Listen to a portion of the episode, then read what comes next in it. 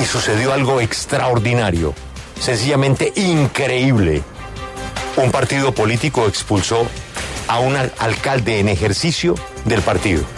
Todo por cuenta de una columna de opinión de Germán Vargas Lleras. Un señor que recibió el aval del partido de Germán Vargas Lleras. Lo expulsaron ayer. Eso no tiene antecedentes. Cambio radical. Ha expulsado al alcalde de la capital de Sucre, Cincelejo. Él estuvo aquí con nosotros, don Andrés Gómez Martínez.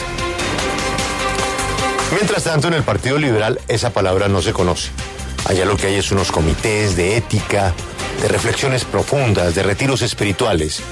Pero allá, expulsar a un senador, eso no existe. Le declararon silla vacía a la curul de Mario Castaño.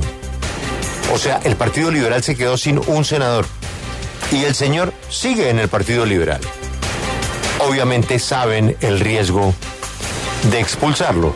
Se les cae encima y se les cae encima en tres departamentos. Pero como estamos en el Congreso del Cambio, esta noticia lo afirma. Regresan los ñoños al Congreso.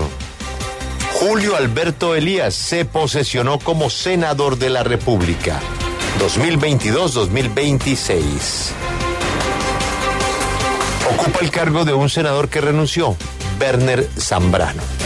Estamos hablando del cartel de la toga, estamos hablando de Odebrecht, estamos hablando de las últimas tragedias de la clase política contra los intereses del país. Pues el premio es un puesto en el Senado de la República.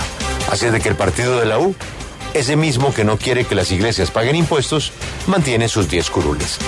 Es el momento del cambio, del cambio. ¿Cómo ha cambiado el Congreso?